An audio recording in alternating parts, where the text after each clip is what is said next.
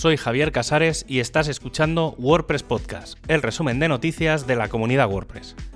En este programa encontrarás la información del 1 al 7 de marzo de 2021. Esta semana se han lanzado nuevas versiones de WordPress, en concreto la WordPress 5.7 RC2 y WordPress 5.7 RC3, además de esperarse para el día 9 de marzo la versión final de WordPress 5.7. Recuerda que todas las novedades de esta versión están en el WordPress 5.7 Field Guide. El equipo de Core ha lanzado Gutenberg 10.1 con un gran trabajo en todo lo relacionado a los bloques reutilizables, algunos cambios para normalizar la barra de herramientas del bloque de imágenes y la posibilidad de justificar el bloque de iconos sociales.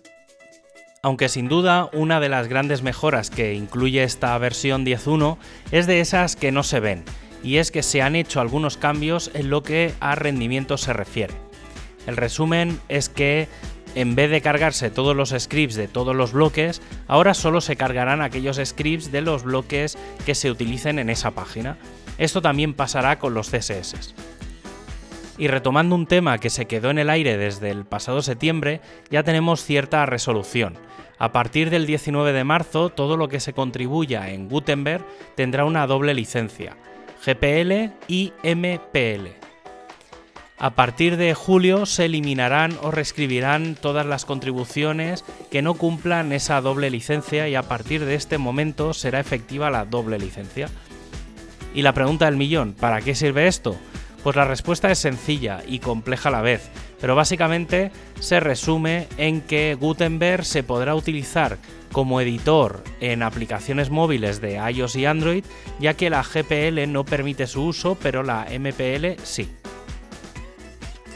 Y el grupo del editor sigue adelante con el full site editing, haciendo foco en un diseño más what you see is what you get. Eh, esto ha llevado a que si haces algún cambio en el personalizador, por ejemplo en los widgets del pie de página, se vayan viendo los cambios en tiempo real en la pantalla. Además, para aquellos que trabajan en el Git de Gutenberg, se ha lanzado un recordatorio para que a partir de ahora la rama master pase a llamarse trunk. El grupo de CSS sigue mejorando sus proyectos y ha comenzado un debate sobre la posible nomenclatura de colores de los botones. Y otra discusión que se ha abierto en el equipo de Core es el de dejar de dar soporte a Internet Explorer 11, que actualmente se calcula que tiene menos del 1% de cuota de mercado. El sistema sería similar al de 2017 en el que se tomó la decisión de dejar de dar soporte a Internet Explorer 8, 9 y 10. Esto podría reducir cerca de un 10% el código de Gutenberg, pudiendo reducirse hasta más de 100 kilobytes de forma efectiva en cada petición. El equipo de hosting sigue avanzando en la actualización y mantenimiento del handbook para poner al día las versiones de PHP y otros servicios y está preparando el WordPress Hosting Live, una serie de eventos mensuales en línea con el objetivo de ofrecer conocimiento alrededor de configuraciones, mejoras de rendimiento, seguridad y todo lo relacionado con el mundo del hosting. El equipo de Tide está acabando los detalles de la interfaz de usuario y la documentación sobre la instalación y configuración. El equipo de plugins ha enviado el correo avisando a todos los desarrolladores de plugins de la necesidad de revisar sus plugins y hacer los cambios correspondientes para la nueva versión de WordPress el equipo de diseño está trabajando en la automatización de pruebas de Gutenberg que permiten con unos pocos clics hacer los cambios suficientes para generar un plugin virtual que se pueda subir a un WordPress y hacer las pruebas correspondientes. El equipo de documentación ha publicado los materiales del Google Season of Dogs 2020 y lo ha hecho en forma de handbook. También se ha anunciado que ya se ha aplicado para el Google Season of Dogs 2021. Por otro lado, y recuperando el External Linking Policy, se ha acabado la fase 1 y han salido algunas conclusiones, principalmente una serie de dominios llamados indudablemente permitidos que se podrán enlazar sin revisión y otros que posiblemente se hagan pero que todavía están bajo duda.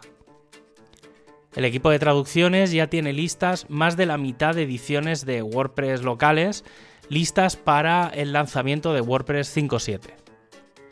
El equipo de training ha lanzado la primera versión del Handbook de Learn WordPress que explica qué es y cómo participar en el proyecto.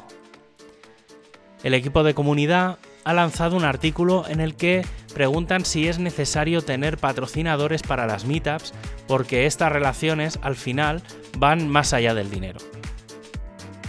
La comunidad de España ha lanzado un par de artículos. El primero de ellos es el último de la serie de WordPress es seguro y el otro es una explicación de cómo se creó el primer taller de Learn WordPress en español.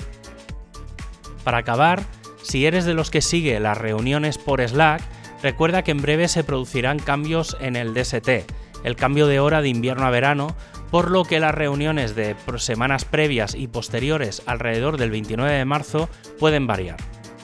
Y como despedida, puedes revisar los enlaces a los contenidos comentados desde wppodcast.es y suscribirte desde tu plataforma de podcast preferida.